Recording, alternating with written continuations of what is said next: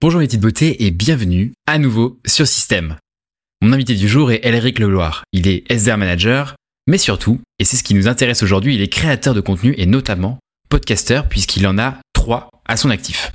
Tout est un acte de vente. Selon Chris Voss, dans son livre Ne jamais couper la poire en deux, nous négocions dix fois par jour, que ce soit pour acheter une baguette de pain ou demander une mise en relation à un ami, ou encore négocier une augmentation de salaire. Steve Jobs affirmait d'ailleurs que le storytelling n'est qu'un autre mot joli pour vendre. Nous sommes tous des vendeurs. La vente a souvent mauvaise presse et c'est surtout le cas en France, à l'image du Jean-Michel, vendeur de fenêtres. Au lycée, ceux qui faisaient un BEP vente étaient souvent ceux qui ne pouvaient pas aller en S. Ça nous conduit à un pays d'ingénieurs très intelligents, mais qui ne savent pas négocier, ne savent pas se vendre, qui ne savent pas demander des conditions particulières pour un service ou négocier une augmentation salariale. La vente, c'est de l'anxiété. L'idée de prendre le téléphone pour vendre quelque chose à quelqu'un peut être paralysant. Pourtant, c'est une compétence essentielle pour évoluer. Tous les jours, je parle à des entrepreneurs, des avocats, des coachs qui sont excellents dans leur domaine d'expertise mais qui ne savent pas développer leur activité ni aller chercher des nouveaux clients. En un mot, ils ne savent pas se vendre. Au fond, la vente, c'est simplement un transfert de compte à compte en échange d'une prestation. Évidemment, votre produit, votre service doit résoudre un vrai problème, doit avoir une vraie proposition de valeur, sinon, en effet, on reste sur du Jean-Michel vendeur de fenêtres. C'est exactement ce qu'on va explorer avec Elric aujourd'hui. On a parlé de la vente en elle-même, de comment recruter des personnes à fort potentiel, de qu'est-ce que c'est que travailler en télétravail et être performant en télétravail puisqu'il habite au Mexique. On a parlé des compétences qui sont prédictives de la performance et plus encore, et je pense que ça va vous intéresser, il a détecté un niveau qui est encore au-dessus des top performers, les top performers des top performers. Mais à présent, mesdames et messieurs, mes petites beautés, je vous invite à Elric Legloire.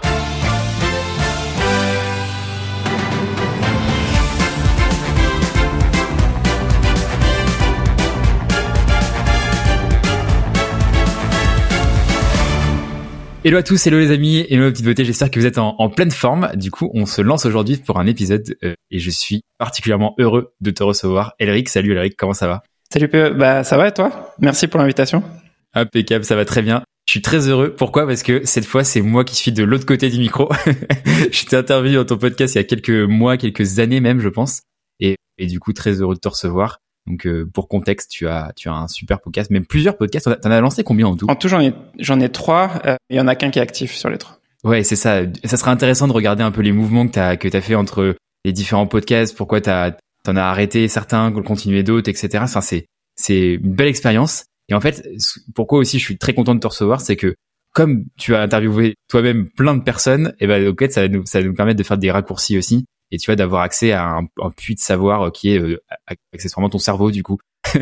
du coup, trop trop hâte d'en parler. Sur le format du podcast, il y a deux grandes parties sur ce podcast. Je sais pas si tu l'as vu, mais en gros, une grande partie, on va parler vraiment performance euh, professionnelle pure et dure, et puis après, on va creuser un peu dans ton dans ton perso, quoi. Ouais. T'es prêt? Allez, c'est parti. Trop cool. Et eh ben écoute, let's go, c'est parti. Moi, j'avais une première question, et on peut rentrer dans le vif du sujet. T'as interviewé du coup plein de top performers, forcément dans ton podcast. Euh, c'est quoi les dénominateurs communs, les traits de personnalité, les traits communs que tu vas avoir entre tous ces, toutes ces personnes-là? Ouais.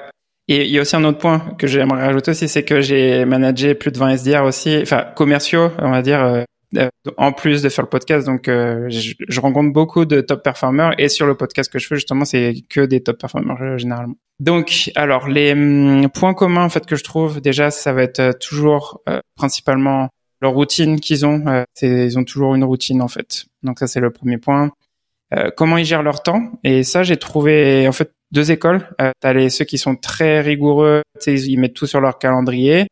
Et t'as ceux en fait qui sont qui ont rien sur leur calendrier, mais en fait ils, ont des gros blocs de focus où en fait pour ceux qui sont en bureau en fait ils vont ils, vont s'isoler et ils, sont tout seuls en fait pendant leurs quatre heures de focus et pour pas qu'il y ait personne qui les dérange et ils s'organisent comme ils veulent. Et en fait, ils ont pas, ils sont pas en mode euh, je fais du call calling pendant une heure. C'est euh, sur les quatre heures, ils font, ils sont focus en fait. Donc et ça, j'avais trouvé ça intéressant parce que la plupart du temps sur les podcasts, on entend toujours ouais, comment tu dois gérer ton temps, c'est une heure de call calling, une heure de préparation, une heure de de call emailing. Donc euh, il y avait ça. D'admin, ouais. Euh, un truc que ça j'ai retrouvé beaucoup, c'est la soif de connaissance et surtout sur les clients en fait de qui prospectent en fait ou qui travaillent avec. c'est et ça, c'est avec euh, l'écoute des, des, des, appels en fait qu'ils font, soit du des call calling, soit les appels découverts, soit les, les appels de closing par exemple. et écouter les podcasts de leurs clients en fait. C'est-à-dire que nous, on est des sales, on va écouter des podcasts de sales pour comment dire s'améliorer en, tant que commercial. Euh, mais euh, bah, nos clients, hein, ils écoutent pas ces podcasts-là, ils écoutent des podcasts. Bah, si c'est des directeurs marketing, on va écouter un podcast de directeur marketing. Et en fait, eux, ils sont à fond à écouter en fait que leurs prospects vont écouter. C'est trop intéressant ça. Ça veut dire, par exemple, tu vois, je, si je prends un exemple concret, moi je bosse à, à Spendesk, il faudrait que j'écoute des podcasts potentiellement de directeurs financiers, euh, euh, de responsables comptables, etc. Ok. Exactement. pas sûr. désolé, no offense pour tous les financiers qui nous écoutent, mais je suis pas sûr que ce soit le truc le plus rigolo à écouter. Mais pour autant, effectivement, ça doit être ça doit être bien marrant. Enfin, marrant, je, m'entends, je me comprends.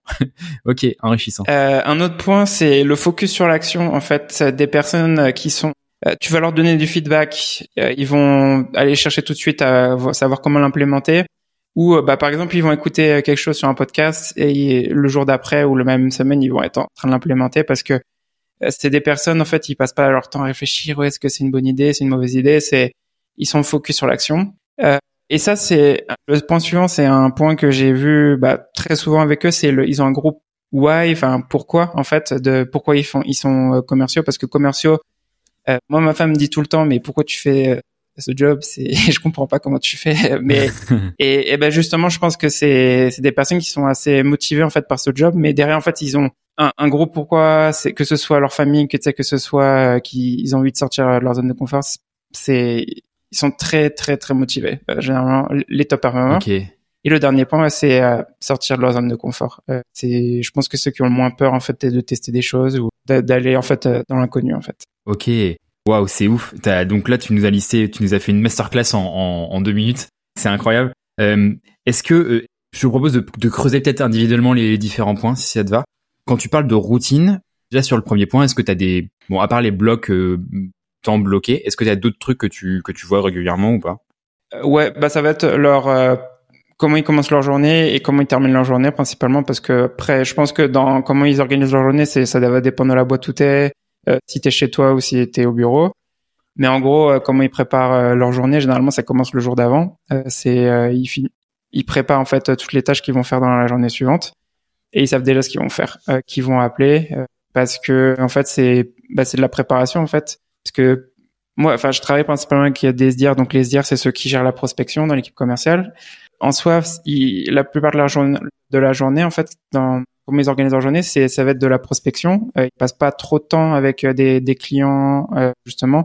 Donc, ils doivent savoir qui vont appeler, je sais pas quel secteur d'activité ils vont appeler, quel type de prospect ils vont appeler, parce que tu, tu, toi, tu parlais des, des directeurs financiers, mais des fois, tu peux travailler avec par exemple, moi, de mon côté, j'ai surtout travaillé avec des directeurs marketing, directeurs commerciaux et directeurs opérations. Et par exemple, travailler avec ces trois types de prospects, bah, tu vas pas forcément les appeler en même temps parce que comme ils sont, ils pensent à des choses différemment. Euh, bah, tu vas peut-être faire le lundi, tu travailles avec un, le mardi avec un autre, le mercredi avec un autre.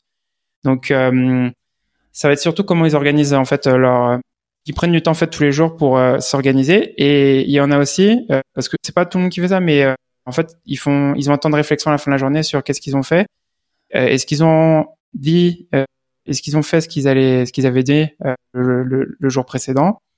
Et ça, c'est ce que j'avais vu principalement sur les top performers. Ok, c'est assez ouf. Ça me fait penser à plein de choses forcément. Il y a ce côté de responsabilité, tu vois, de, de je fais face un peu à où j'en suis, je regarde objectivement ma performance, qu'est-ce que j'ai fait, qu'est-ce que j'ai pas fait? Donc ça, avoir un regard un peu neutre sur ce que ce que j'ai pu délivrer. Moi, je fais aussi un autre parallèle avec euh, le sport. Du coup, ce podcast, il est assez hybride, il parle un peu de tout.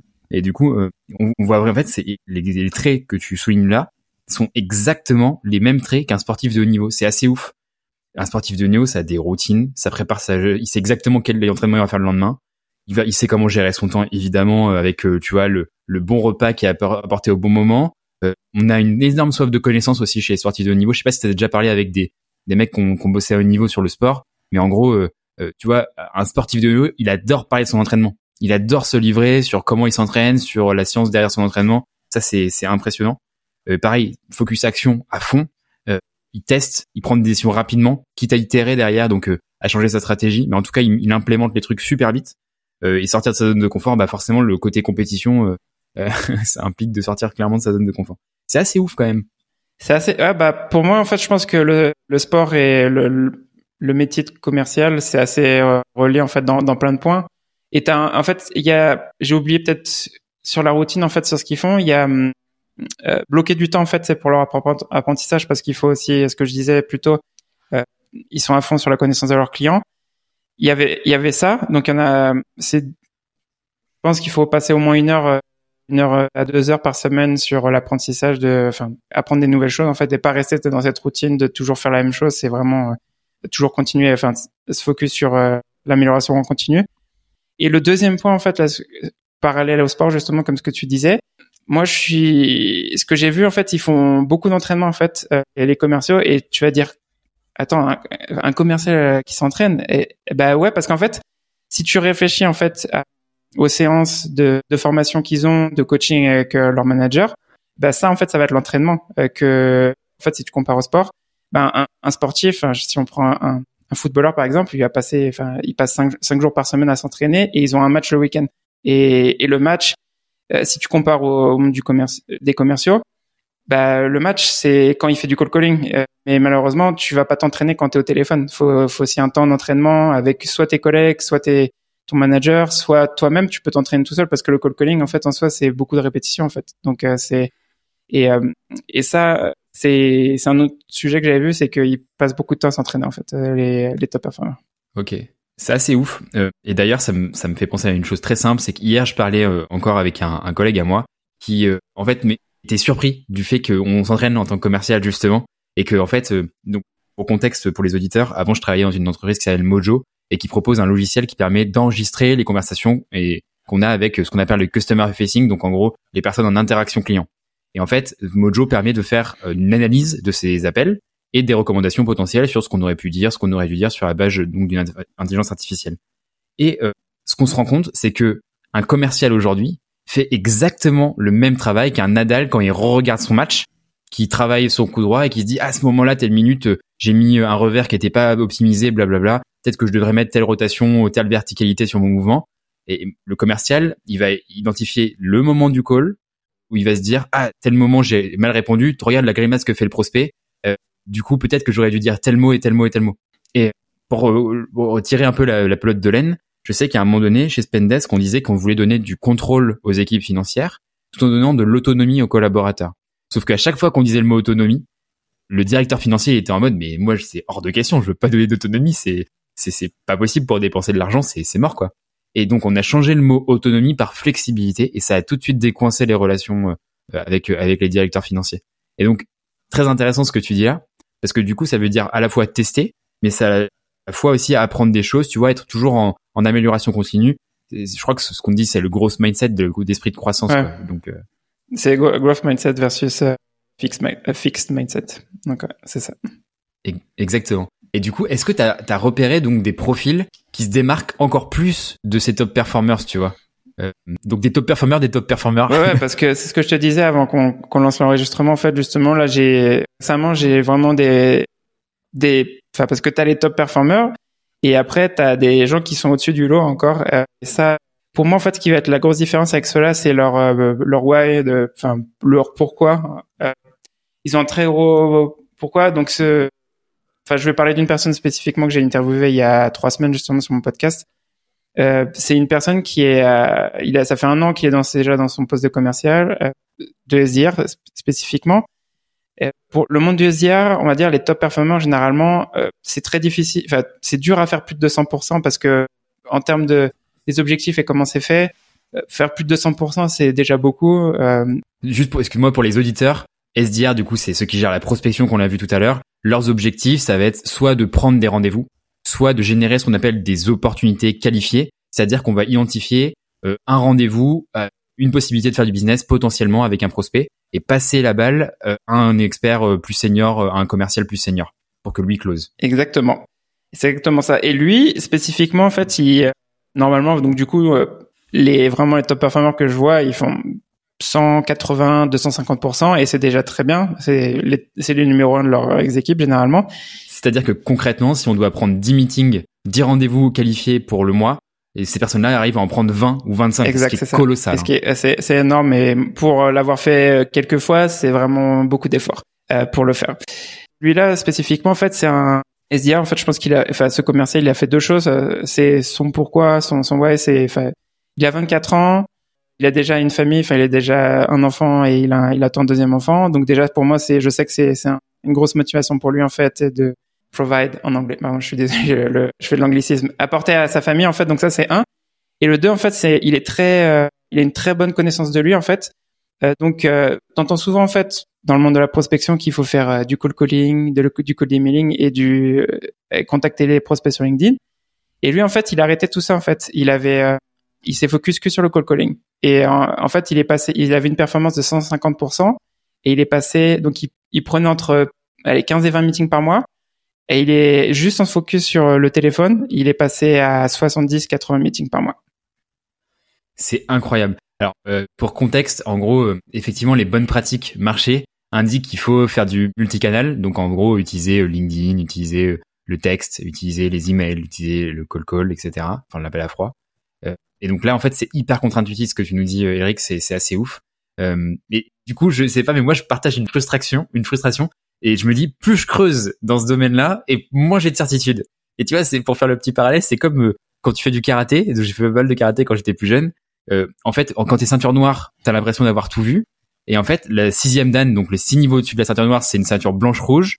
Et après, t'as la, la, la dixième dan, c'est une ceinture blanche, comme la toute première ceinture. C'est pour dire en fait, euh, en fait, quand t'arrives ceinture noire, t'as l'impression d'avoir tout vu, mais t'as rien vu. Et plus t'avances, et moins, moins t'es expert, moins tu connais en fait.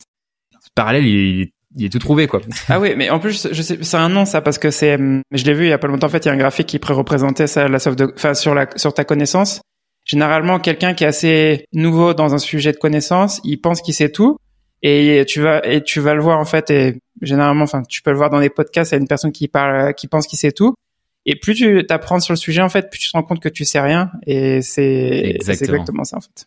Mais du coup, pour avoir des certitudes, c'est hyper compliqué. Je crois que tu parles de l'effet Dunning-Kruger. Je crois que c'est ça, ouais. J'avais plus le nom en tête, mais c'est ça. Mais tu vois, c'est pareil, quand tu commences, je sais pas, du crossfit, au bout de six mois, t'as l'impression d'être un tueur, et en fait, t'es une énorme noob, quoi. c'est clair. Tu, enfin, je sais pas pourquoi ça fonctionne comme ça, mais c'est ton cerveau, c'est un qui, qui pense qu'il sait tout, alors que t'as as beaucoup de choses à apprendre encore. Parallèle tout trouvé aussi, c'est les nouveaux, nouveaux, nouvelles recrues. Je, enfin, je pense que t'as fait beaucoup de recrutement aussi. Et en fait, t'as les commerciaux qui viennent de commencer, au bout de 8-9 mois, ils ont l'impression d'avoir déjà tout. C'est exactement ça. Ils se disent, ouais, moi j'ai fait le tour du poste, euh, franchement, trop facile, blablabla. En général, ceux qui disent ça, ils sont toujours à 70-80% de performance, c'est-à-dire pas 100%. Et, euh, et en fait, euh, toi, tu te marres un peu dans ton coin parce que tu sais très bien qu'il y a encore des milliards de trucs à apprendre. Euh, mais c'est difficile, tu vois, même moi, à me le réappliquer aujourd'hui, quand je suis sur un nouveau poste, au bout de six mois, j'ai l'impression d'avoir fait le tour. Et s'obliger à se dire, ok, c'est pas vrai, c'est un effet, c'est mon cerveau qui me brain, tu vois, c'est mon cerveau qui me, qui me truc. c'est difficile de se le dire, quoi. Bah ouais, bah c'est, je pense que c'est la connaissance de soi-même. Enfin, c'est la connaissance de soi-même en fait. Et je pense que tu es obligé de passer par ces périodes parce que moi, je suis passé exactement par cette période sur la partie prospection parce que ça fait 5-6 ans que je suis dans le monde de la prospection en tant que donc du coup SDR, donc le commercial qui se focus que sur euh, la prospection. Euh, j'ai managé, ça fait plus de deux ans que je manage des équipes maintenant de de ce métier spécifiquement. Et en plus de ça, maintenant j'ai aussi un podcast de où j'interviewe des top performers. Donc tu peux dire mais tu connais tout sur le sujet, alors que non, en fait, il y a encore plein de choses à apprendre. Donc, euh... c'est clair. Et en fait, c'est hyper frustrant quand tu, tu, vois des profils comme ça complètement atypiques qui viennent te casser toutes tes certitudes et euh, et tu te dis mais c'est pas possible. Quoi. Bah, en fait, c'est j'ai arrêté de penser en fait quand j'ai commencé en fait je, je pensais que ce que disait un podcast euh, ou un LinkedIn influenceur, ce qu'il disait sur sur LinkedIn, c'était la vérité. Tu vois, c'était je me disais ouais, ce qu'il dit c'est c'est la c'est la vérité. Et en fait, j'ai testé beaucoup de choses en fait ce que tu voyais sur LinkedIn et en fait par, je me plein de fois je me suis pris des portes en fait en faisant ça et en fait et je pensais ah bah en fait ce qu'ils disent c'est pas c'est pas vrai et en fait c'est pas c'est pas que c'est pas vrai c'est que le contexte de la personne qui te donne ce conseil peut-être que ça fonctionnait pour lui mais toi tu as un contexte différent et, c'est ça c'est encore un c'est un, autre sujet encore hein, de du, du contexte et enfin, du partage de, connaissances sur euh, surtout sur la partie commerciale c'est clair et tu vois, moi, je me rappelle avoir fait des présentations de je résous l'équation de l'email, tu vois. En mode, c'est c'est le definitive guide, tu vois, genre de l'email, on le termine, c'est fini.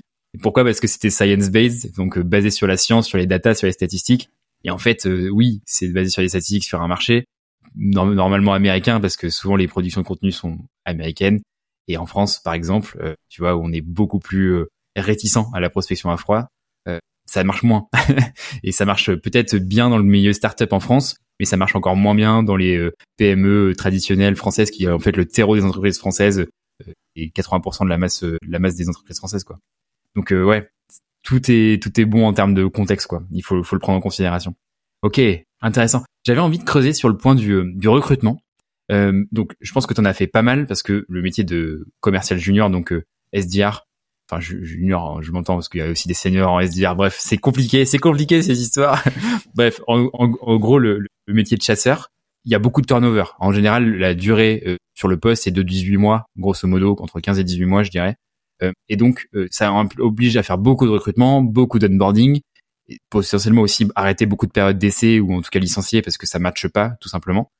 Toi, est-ce que tu as remarqué des, traits de euh, individualité, des traits caractéristiques, des, des, des, traits de personnalité qui sont un peu prédictifs de la performance ou où tu te dis cette personne-là, c'est sûr, elle va marcher? Et du coup, ça c'est ma première question. Je t'en pose une deuxième, comme ça je l'oublie pas. c'est est-ce qu'au contraire, il y a des gens, tu te dis, c'est sûr, ça a marché et ça a pas marché, et inversement, tu vois, des gens, tu te dis, c'est sûr, ça a marché, ça a pas marché. Ok. Euh, alors, on va, si tu veux, on va commencer par la deuxième, et après, je répondrai à la première. Donc, euh, on a fait des erreurs plusieurs fois en fait euh, en termes de recrutement. De, j'ai toujours bossé pour euh, des boîtes qui ont maximum de 200 employés. Donc, euh, en soi, dès que tu vois en fait un profil qui arrive d'une boîte comme Salesforce, euh, donc Salesforce le CRM numéro un dans, le monde, en termes de taille, en, soi ils ont quasiment 70 000 employés, donc c'est tu vois ça sur un CV, tu te dis ah c'est bien d'avoir ça. Et en fait t'as plein de boîtes qui sont comme ça en fait qui sont assez énormes. Ils ont des équipes euh, commerciales de plus de 1000 1000 commerciaux et tu te dis euh, c'est trop bien de, de ramener quelqu'un comme ça dans ton équipe. Et en fait, c'est, je pense qu'on a fait l'erreur plusieurs fois de se focus sur plus le logo que sur euh, les compétences de la personne, euh, parce que, bah, en fait, euh, en soi, enfin, je dis pas que n'importe qui peut rentrer chez Salesforce. C'est sûr qu'ils ont euh, un process de recrutement très carré. ils sont, c'est je pense qu'une des meilleures équipes commerciales dans, dans le monde. Mais malheureusement, en fait, tu as des gens en fait euh, qui sont dans ces entreprises qui s'habituent très rapidement en fait, c'est au process de l'entreprise. C'est-à-dire que si toi tu es commercial dans Salesforce, eh ben tu vas voir peut-être plein de ressources que si tu rejoins en fait une petite équipe comme dans laquelle j'étais, que t'as pas. Et ces personnes-là en fait, elles, s'habituent, en fait, elles vont pas s'adapter en fait au, au nouvel environnement. Et, et, je pense que si on parle de recrutement spécifiquement, les des bons profils, en fait, ça va être des personnes qui s'adaptent. C'est-à-dire que tu peux être top performer dans une boîte de 10 000 commerciaux, enfin même je pense que Salesforce c'est beaucoup plus que ça, mais euh, une boîte comme Salesforce. Mais si tu arrives dans une boîte où il y a que 10 commerciaux, bah faut que tu t'adaptes à ça. Et ça, je pense que c'est quelque chose sur lequel il faut faut s'adapter en fait. Ce que j'ai euh, ce que j'ai trouvé aussi, c'est qu'il y avait des gens qui sont super forts à passer des entretiens, mais euh, c'est des experts d'entretien, tu vois. Mais par contre, après opérationnellement, ils sont vachement moins bons. En tout cas, ils sont vachement en dessous du niveau d'attente, en tout cas niveau d'espoir qu'on aurait pu mettre euh, en eux. Et c'est pour ça que moi j'ai horreur de poser des questions sur les performances en fait des commerciaux dans les entretiens parce qu'en fait à cause de ça parce que bizarrement les commerciaux quand ils passent des entretiens c'est ils ont ils sont tous top performers. Bah, bien sûr. Ils sont, et, quand ils arrivent eh ben c'est plus c'est plus la même chose donc euh, c'est pour ça que pour moi euh, les questions spécifiquement sur la, la, performance dans les anciens jobs c'est pareil on revient sur le sujet du contexte c'est est-ce que par exemple par exemple, enfin, moi, j'ai dans les boîtes dans lesquelles j'ai bossé, il y avait des phases en fait. Euh, si tu étais dans les cinq premiers euh, SDR, par exemple, c'était super facile à arriver aux objectifs. Quand on était 30, euh, là, en fait, le ton marché, c'est, il a pas augmenté en fait. Et on est, on était 5 à se diviser le marché, et après on est 30 à se diviser le marché. C'est en termes de performance, tu peux pas faire la même chose en termes de résultats. Ok. Et du coup, sur la première, euh, sur la première question, est-ce que tu, tu trouves des traits qui sont prédictifs de performance? Du coup Bah du coup on va revenir un peu sur ce que je disais tout à l'heure. C'est j'ai pas dit ce mot spécifiquement, mais la coachabilité. Donc ça c'est un euh, qu'on va regarder sur les entretiens euh, parce que euh, tu veux quelqu'un en fait c'est qui soit ouvert au feedback, quelqu'un qui soit pas sur la défensive en fait quand tu vas lui donner du feedback parce que bah malheureusement une personne qui va être qui sera pas ouvert au feedback, c'est pas quelqu'un qui va s'adapter par exemple. Enfin on revient sur le sujet de qui va s'adapter, mais c'est assez lié. Euh, que ce soit toi en tant que manager qui donne du feedback, que ce soit le VP Sales, par exemple, ce genre de choses, enfin le directeur commercial, pardon, euh, par exemple, qui va euh, donner du feedback parce que tu as besoin de quelqu'un qui qui sache écouter et en fait prenne de l'action en fait sur le feedback que tu vas lui donner. Donc il y a ça. Là, nous spécifiquement, comme je reviens sur le sujet de l'adaptabilité, parce qu'on est dans, on est un stade où on a besoin que les, les commerciaux en fait s'adaptent à là où on en est. On a des changements de process toutes les semaines, des nouvelles choses à tester toutes les semaines. Donc euh, c'est, on doit avoir des gens qui, qui aiment bien le changement en fait et pas euh, parce que je sais qu'il y a des gens qui, on est dans le monde des startups et les startups ça, on va dire, enfin toutes les semaines ça bouge tout le temps en fait. Donc euh, c'est, faut, faut bien aimer ça en fait. Et euh, le dernier point, on va dire, euh, qu'on va regarder euh, précisément, en fait, c'est comment il se prépare, en fait, parce que je pense que que tu sois SDR, donc celui qui va faire la prospection, ou commercial qui fait qui va faire la signature, comment se prépare en fait pour ces entretiens, que ce soit avec la recruteuse, que ce soit avec toi ou que ce soit avec une autre personne, parce que c'est c'est de la préparation en fait. Ce, job, c'est beaucoup de préparation et hum, et tu le vois tout de suite une personne qui est pas préparée. Moi, je suis pas assez radical là-dedans, mais je sais que euh, des collègues, euh, si par exemple la première question qu'ils vont me poser dans l'entretien, c'est qu'est-ce que tu as appris sur euh, l'entreprise quand tu as préparé cet entretien? Et c'est pas quoi répondre à cette question. Qu'est-ce que tu as appris sur moi en préparant cet, entretien? Et c'est pas répondre à cette, deuxième question. L'entretien est fini. C'est out. Ouais, ça m'étonne pas. Ça m'étonne pas. Je pense que pour être tout à fait honnête, j'aurais été capable de faire ça en étant peut-être un peu plus gentil, tu vois, sur en tout cas mais je trouve que c'est pas rendre service et ça peut être au contraire une bonne leçon aussi, tu vois, à la personne en face. Moi, j'ai pris cette leçon où j'ai passé des entretiens. Je, crois à l'époque, c'était, il me semble, avoir un stage chez Mano Mano et je savais pas du tout ce que je voulais faire de ma vie euh, à l'époque. Euh, et donc, j'ai, je me suis mis sur ces entretiens-là. Et en fait, direct, je l'avais pas du tout préparé. Tu vois, vraiment, j'étais en Grèce, j'étais, euh, enfin, il y avait rien calé, quoi. Euh, et je me suis dit, vas-y, let's go, je le passe quand même. Je me connecte. J'allais, je pense que je l'avais même zappé le matin même je me suis connecté et le mec en face il m'a dit mais en fait mec bah on a rien à se dire quoi tu, sais pas pourquoi t'es là tu sais pas pourquoi tu postules tu connais pas la boîte tu t'es pas dedans quoi mais effectivement je pense qu'il faut être assez radical et honnête et c'est pas grave ça, ça c'est peut-être aussi signe que ça plaisait pas plus que ça tu vois le job ah bah aussi oui en fait le, le, job de commercial c'est tellement dur euh, mentalement et aussi physiquement c'est tellement éprouvant ça te vampirise tellement de ton énergie que si t'es pas à 2000% au démarrage il y a de fortes chances qu'il faille pas y aller quoi après, moi, j'ai souvent pensé que le métier de commercial, c'était le seul métier de passion, mais en fait, non, t'as plein de métiers qui sont comme ça. Hein. C'est juste que si t'écoutes tout le monde, c'est que le métier, enfin, chaque métier est. En fait, tous les métiers sont passion. Hein. C'est juste qu'il y a des gens qui sont plus passionnés que d'autres, en fait, dans, dans ce métier-là. Ouais, de ouf. Après, euh, tu vois, genre, je vois mes parents, ils sont profs. C'est vraiment clairement des métiers de passion. Hein. Tu fais pas ça pour la thune, hein. c'est clair. Euh, mais commercial, je trouve qu'il y a peu de métiers où tu te fais chier dessus euh, à longueur de journée comme ça, quoi. Tu vois, genre notamment quand tu fais de la chasse, faut savoir que les, les personnes, pour les auditeurs, les, les personnes que t'appelles, il y en a 90%, 95% qui attendent pas ton appel, quoi. Euh, donc, euh, qui sont pas forcément euh, très bienveillants euh, sur de la prospection, même si t'es euh, très courtois, très poli, que t'étais pas en train de faire le call center comme Orange pourrait le faire. Pour autant, des fois c'est dur hein. des fois c'est dur on peut faire une, une, comparaison sport encore si tu veux par rapport à ça euh, euh, j'avais j'avais vu ça et j'avais bien aimé cette comparaison surtout sur le métier de la de la prospection parce que sur la partie closing enfin signature de contrat je pense que c'est un peu différent les taux de conversion sont sont différents mais sur la partie prospection c'est ouais les taux c'est 95% 99% de taux d'échec donc si tu compares euh, juste au basket par exemple euh, où le taux de je crois de réussite de panier c'est 30 35% à peu près bah, tu compares ça, tu dis quand même, tu es dans un métier où 100 enfin, les 95% des activités que tu vas faire, bah, en fait, il se passe rien. Donc, euh, c'est, et c'est assez, je pense que c'est pour ça que ma femme, ce que je disais au début, est assez, mais comment tu fais pour faire euh, ce job-là? Euh, c'est, c'est dur, quoi, de, de se prendre que des portes ou pas de réponse, en fait. Bah, je, je te pose la question, du coup, Eric, comment ça se fait, enfin, qu'on a, qu'on a envie de faire ce job-là? Et qu'est-ce qui fait qu'on qu'on y arrive, du coup? Parce que toi aussi, t'es top performer, du coup, à la fois en tant qu'SDR, à la fois en tant que manager. Pourquoi? Comment ça se fait? Bah Pour moi, en fait, euh, spécifiquement, ça a été un déclic, on va dire, euh, que j'ai eu, euh, parce que à la base, je savais pas ce que je voulais faire, en fait, quand j'ai même j'avais fini mon master, en fait. Donc, j'ai fait un master en marketing, et dans mon premier job que j'ai fait, en fait, j'avais déménagé au Mexique six mois après avoir terminé, en fait, mon master.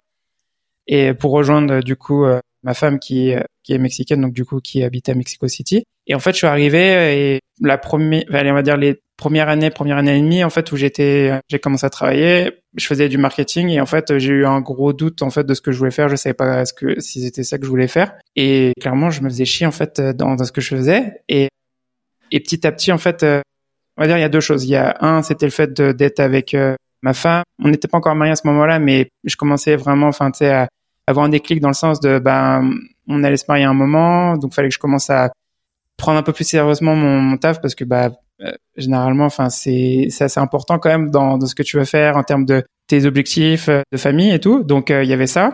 Et la deuxième chose, c'est que, bah, en fait, je me suis rendu compte que tout ce que j'avais appris en école de commerce, c'est bah, euh, c'est assez différent la réalité et euh, ce que tu apprends. Donc euh, j'ai commencé en fait tout seul à, à écouter des podcasts, lire des blogs et en fait petit à petit en fait j'ai pris goût en fait à continuer à apprendre. Et je me suis rendu compte qu'en fait que quand tu as ton master en fait bah c'est pas fini l'apprentissage. Et c'est que et c'est que le début en fait justement.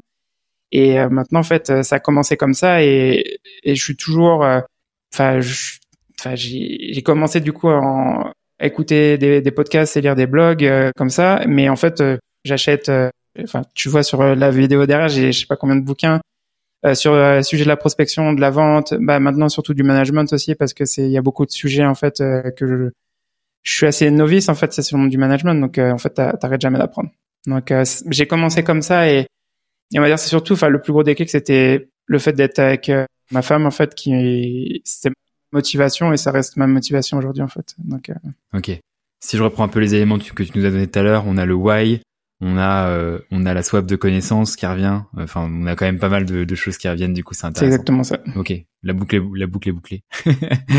ok, intéressant. Euh, J'avais une autre question qui était euh, sur le côté top performance. Euh, toi, est-ce que tu as des, des routines, des systèmes, des choses que tu as mis en, mis en place pour, pour être top performer? Ouais, ça c'est un truc j'ai commencé, on va dire, il y a deux ans à mettre en place. Parce que un peu comme toi aussi, je poste beaucoup sur LinkedIn ou je fais beaucoup de contenu c'est je sais que c'est la chose que les gens préfèrent en fait à chaque fois quand j'en parle parce que c'est assez poussé en fait dans le sens euh, comme de système. Ouais. Donc euh, c'est un système euh, que tu soit tu fais tous les trimestres, tous les mois.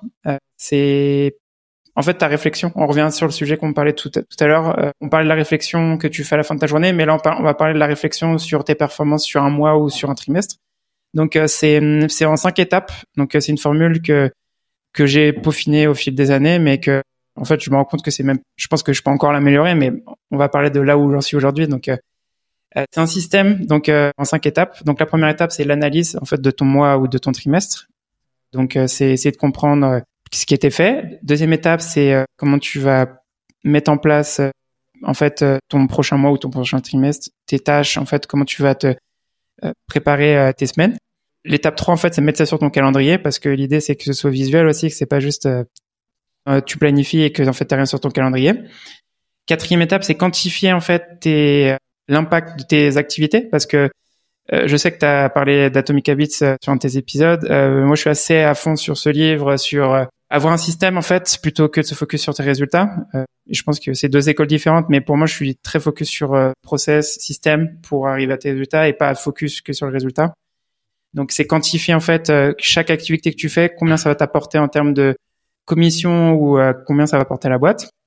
Et le dernier point, c'est euh, tester.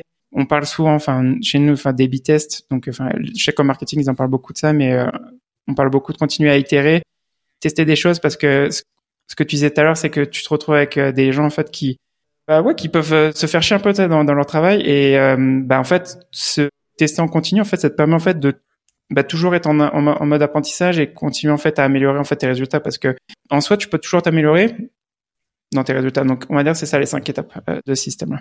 Ok, trop intéressant.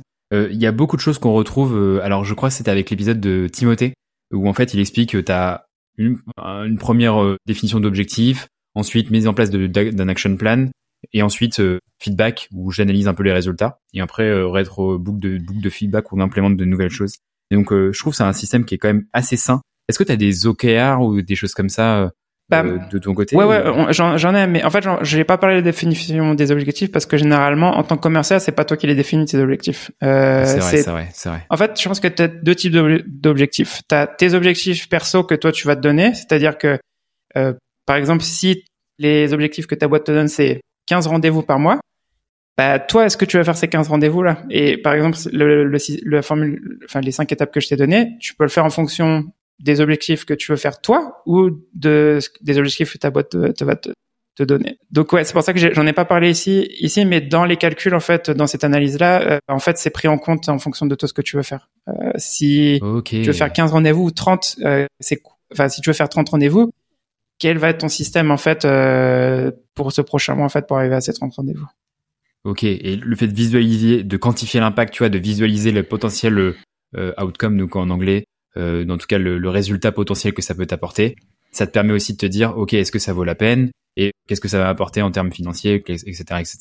Ouais. et pas seulement financier d'ailleurs, en tout cas ce qui te motive toi. Quoi. Quand je disais visualiser, pour moi, je parlais de, on va parler des SDR spécifiquement parce que pour les autres, je pense que c'est un peu différent, mais en gros, euh, j'avais pris comme exemple 10 000 dollars de commission sur un trimestre, par exemple, euh, ce qui fait quasi, enfin 3303 à peu près euh, dollars par par mois de, de commission.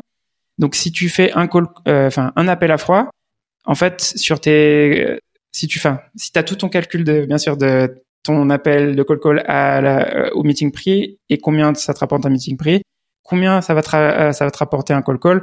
Et je peux te dire, j'avais fait le calcul parce que c'est un truc que je parle beaucoup. bah un call call, par exemple, ça te rapporte un dollar euh, virgule douze euh, à peu près. Pour donc, c'est-à-dire que si tu fais pas euh, tes call calls, l'impact que ça va avoir sur tes commissions, en fait, parce que ça deux, ça va dans les deux sens. C'est l'impact euh, de visualiser ça, dans se dire, bah, ça va me rapporter 1,12 dollars, mais aussi ça va me quitter, enfin, ça va m'enlever des commissions, en fait, si je les fais pas, en fait, mes, mes call calls. C'est hyper intéressant. C'est hyper intéressant parce que ce qu'on voit souvent, c'est la somme globale. Euh, effectivement, on, ne décompose pas jusqu'au jour, journalier et à l'action même. Tu vois, c'est ça c'est hyper hyper smart comme euh, comme action.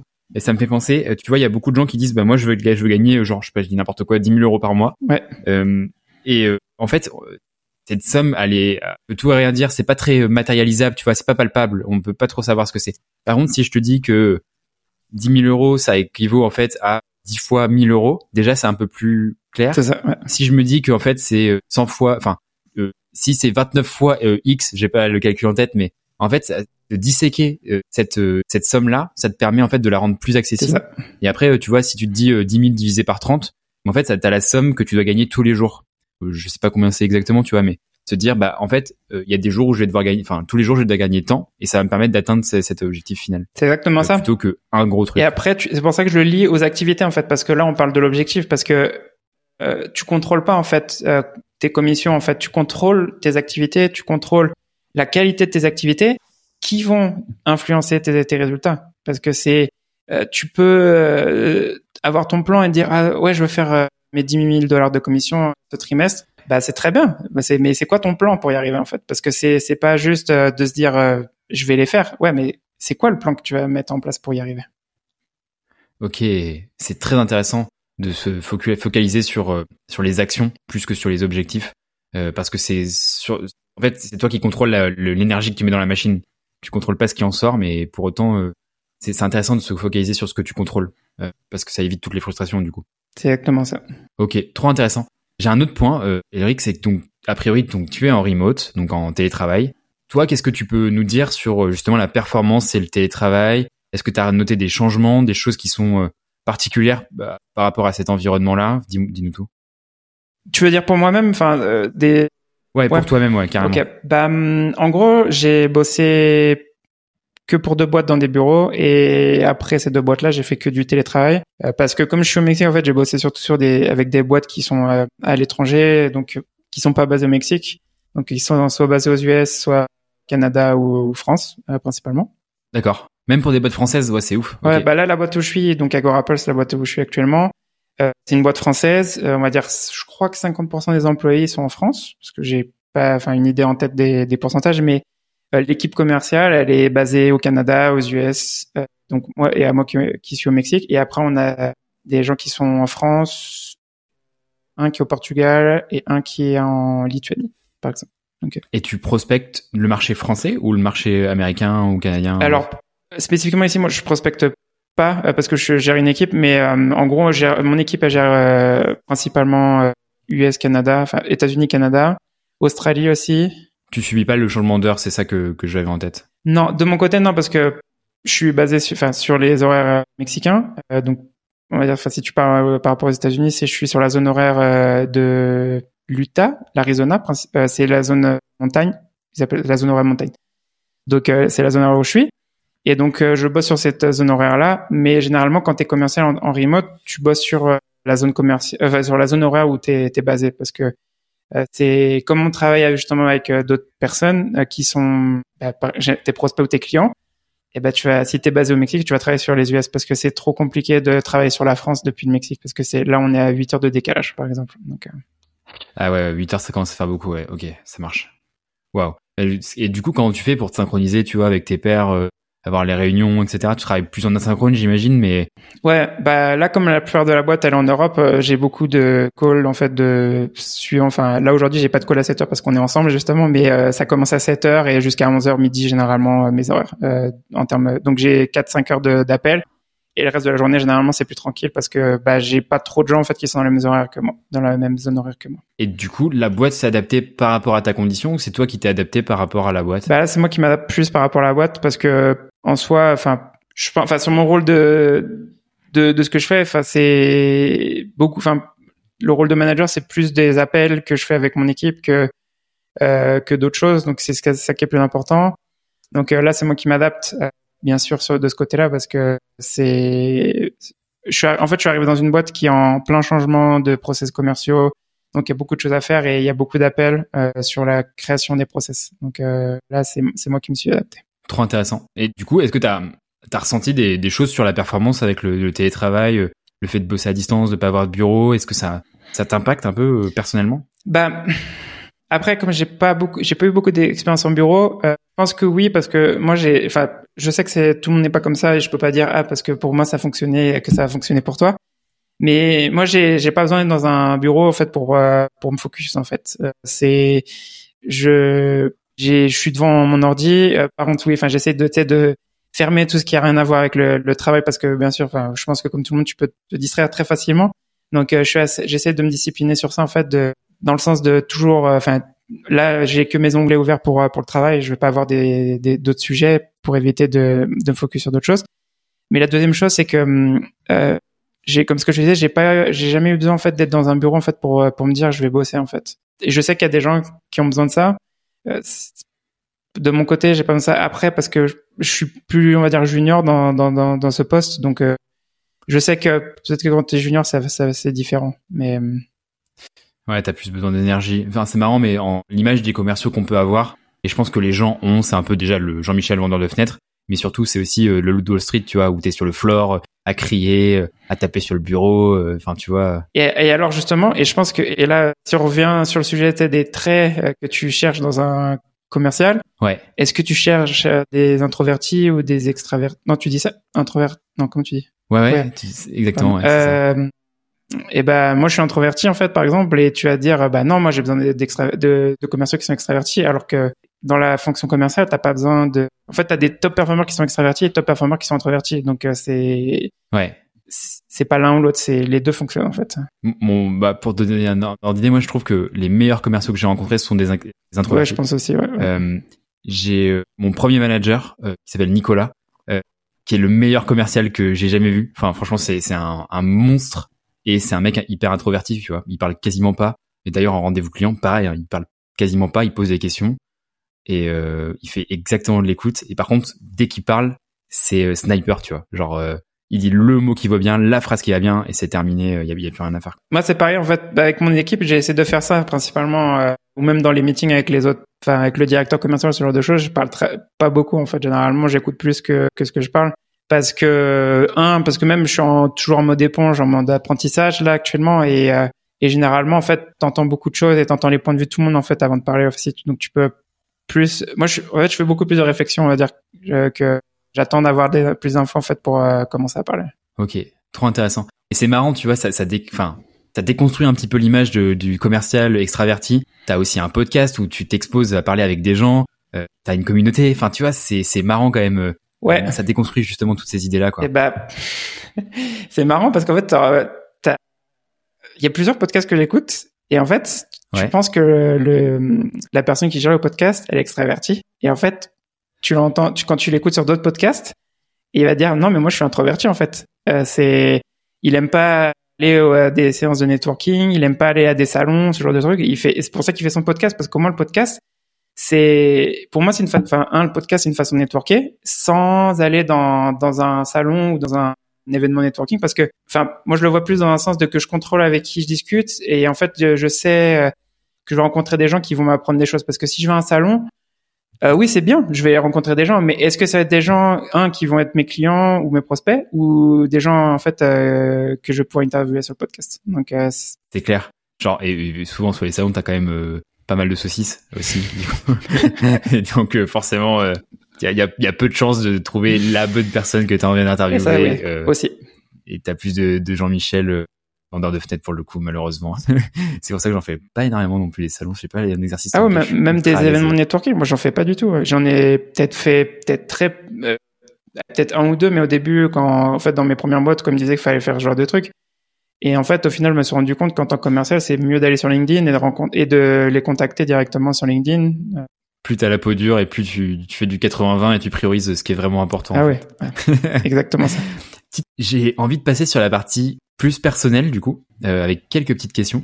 Euh, en gros, moi, ce qui va m'intéresser, c'est, bon, tu l'as compris, donc moi, je te considère comme un top performer, Eric. Et donc, à la fois sur le fait de lancer un podcast, sur le fait de d'interviewer donc des, des, des top performers aussi, mais aussi sur ton expertise professionnelle. Est-ce que toi, tu as toujours été dans cette dynamique de performance? Est-ce que tu as T'as toujours été un top performer ou pas? Euh, Non, comme je disais, enfin, je vais me répéter un peu sur ce que je disais avant. Non, parce que avant, je pense ce déclic avant d'être avec ma femme et d'avoir terminé mon master, en fait, j'étais, je pense, très moyen en termes de personne, en, termes de performance. Je voulais dire, j'avais été, euh, j'étais pas en mode, tu sais, je voulais être numéro un ou quoi. Et de toute façon, c'est même pas une question que je voulais être numéro un, c'est juste une question de d'amélioration continue. En fait, moi, je suis plus dans cet état d'esprit-là, de d'être une meilleure version de moi-même, en fait et juste des clics en étant avec ma femme et en fait en commençant dans, le monde du, des commerciaux. Parce que en fait dans le monde des commerciaux en fait tu peux mesurer tes résultats plus rapidement que je pense que dans le marketing où le marketing ça prend un peu plus de temps. Euh, comme je disais que j'avais fait un master de marketing et, et je voyais enfin je voyais qu'il y avait des résultats mais ça prenait beaucoup plus de temps. Alors qu'en tant que commercial dès que j'ai commencé à prospecter je voyais direct euh, l'impact, même si tu as beaucoup de pas de réponse, euh, tu vois plus rapidement tes résultats qu'en étant commercial. Ok, hyper intéressant. Et typiquement, dans ton adolescence, dans ton enfance, est-ce que tu as remarqué des choses qui auraient pu, euh, tu vois, qui sont un peu liées à ce que tu es aujourd'hui, ou est-ce que tu as vraiment eu un déclic, une mmh, rupture brutale? Alors, euh, j'ai fait, enfin, j'ai fait du sport, j'ai fait du hand, pas forcément un gros niveau non plus, mais j'aimais bien la compétition. Mais je sais que dès que je commençais quelque chose, en fait, que j'aimais bien, j'étais à fond dedans en fait. Et ça, c'est c'est ça en fait, je pense qui m'a dès que j'ai commencé dans le monde du commercial, c'est ce qui m'a fait en fait aimer le monde du commercial parce que c'est c'est comme ce qu'on disait en fait, c'est comme du sport en fait. C'est tu peux t'améliorer. Tu peux t'améliorer. Il y a le côté passion aussi où il y a souvent ce je remarque en interviewant des personnes, c'est ce côté état de flow, tu vois, où j'ai besoin j'ai la capacité de bosser sans me rendre compte que je suis en train de bosser en fait. Et ça me coûte pas d'effort. Et tout le monde ressort ça. Tout le monde parle de la curiosité, de la, la, la passion. Et aussi, il y a un certain sens de l'engagement aussi, tu vois. Ce que j'ai noté, c'est beaucoup de gens qui me disent, euh, quand j'étais petit, mes parents m'ont mis au sport et je devais faire l'année complète. J'avais pas le droit d'arrêter en cours de route. C'était impossible. Intéressant. Écoute, on arrive à la, fin de l'échange. Est-ce qu'il y a une question sur laquelle tu, tu voulais que je te questionne et que je t'ai pas questionné bah non, parce qu'on en a beaucoup parlé, on a fait beaucoup de, de comparaisons entre euh, le sport et euh, le, monde du commercial. Et pour moi, enfin, je m'en rends compte de plus en plus en fait que c'est vraiment très lié les deux. Je sais, que Bon, t'as lu Atomic Habits et je, on va terminer sur ça si tu veux. Euh, y a, moi, l'exemple que j'ai adoré en fait dans Atomic Habits, c'est l'histoire des cyclistes de l'équipe de cyclisme d'Angleterre euh, quand ils parlent de que c'était une équipe qui performait pas. Je sais pas si tu te souviens de cette histoire. Euh, en gros, enfin pour expliquer pour ceux qui n'ont pas lu le livre, en, gros, c'est il parle en fait du coach qui a entraîné l'équipe euh, d'Angleterre au, Royaume-Uni en fait à, à devenir une équipe qui avait jamais gagné un Tour de France ou gagné des médailles d'or en fait dans, dans les compétitions de cyclisme à une équipe en fait qui gagne des compétitions tous les ans en fait maintenant. Et en gros, ils expliquent de que en fait ils ont décortiqué tous les entraînements, tout ce que faisait euh, euh, leur équipe.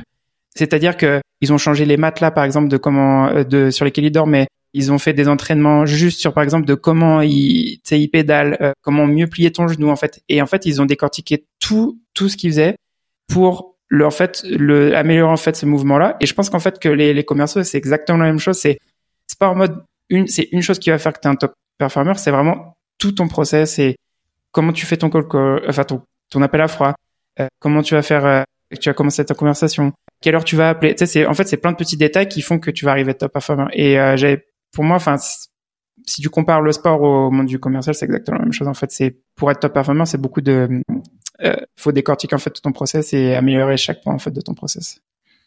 C'est franchement, je suis totalement d'accord. C'est très très cool de parler de ça. Et pour faire encore une comparaison avec euh, bah, le CrossFit que je connais bien, euh, c'est vrai que tu vois, t'as l'impression que euh, Matt Fraser qui a été, je crois, cinq fois champion du monde de CrossFit, euh, c'est un gros bourrin qui est tout petit, qui est tout en muscle et qui qui décroche le cerveau. Et en fait, absolument pas. Le mec, c'est vraiment un ingénieur. Il va jusqu'à regarder dans le moindre détail de comment il est par rapport à son adversaire. Est-ce qu'il est en avance sur une course, par exemple? À quel point il, il met une distance d'un coup pour donner l'impression qu'il décroche et que du coup le, deuxième décroche psychologiquement. Euh, pas envie de le suivre. Enfin bref, tout est hyper réfléchi et il y a rien, rien, rien qui est au hasard quoi. C'est complètement ouf. Dans le livre aussi d'Atomic Habits, il parle de euh, dans le sport parce qu'à chaque fois il parle du sport dans le livre, mais les objectifs. Et là on parle d'objectifs système. Euh, qu'est-ce qui fait que quelqu'un gagne la médaille d'or et quelqu'un ne gagne pas la médaille d'or? C'est que généralement on a les mêmes objectifs, c'est gagner la médaille d'or, mais on n'a pas le même système en place. Et c'est ça en fait, c'est le système que tu as en place qui va te permettre d'arriver à la médaille d'or. Trop cool. Bon, je pense qu'on peut on peut terminer là-dessus. Merci Eric, c'était un épisode qui était ultra ultra riche. On a parlé de plein de trucs. On a parlé euh, évidemment des, des, traits qui font les top performers que tu as interviewés. On a, on a parlé aussi des top performers des top performers, donc ceux qui sont encore plus, plus top performers que les, que les top performers qui sont déjà la crème de la crème. On a parlé des traits qui pouvaient être prédictifs de performance sur le recrutement. On a fait des grosses comparaisons entre le commercial qu'on a, qui était le thème principal du podcast et le sport, comme on vient de le, le voir. On a parlé évidemment de recrutement, de tes routines personnelles, de télétravail. Bref, on a parlé de plein de trucs et c'était hyper intéressant. J'ai trop adoré l'épisode. Un dernier mot pour la fin.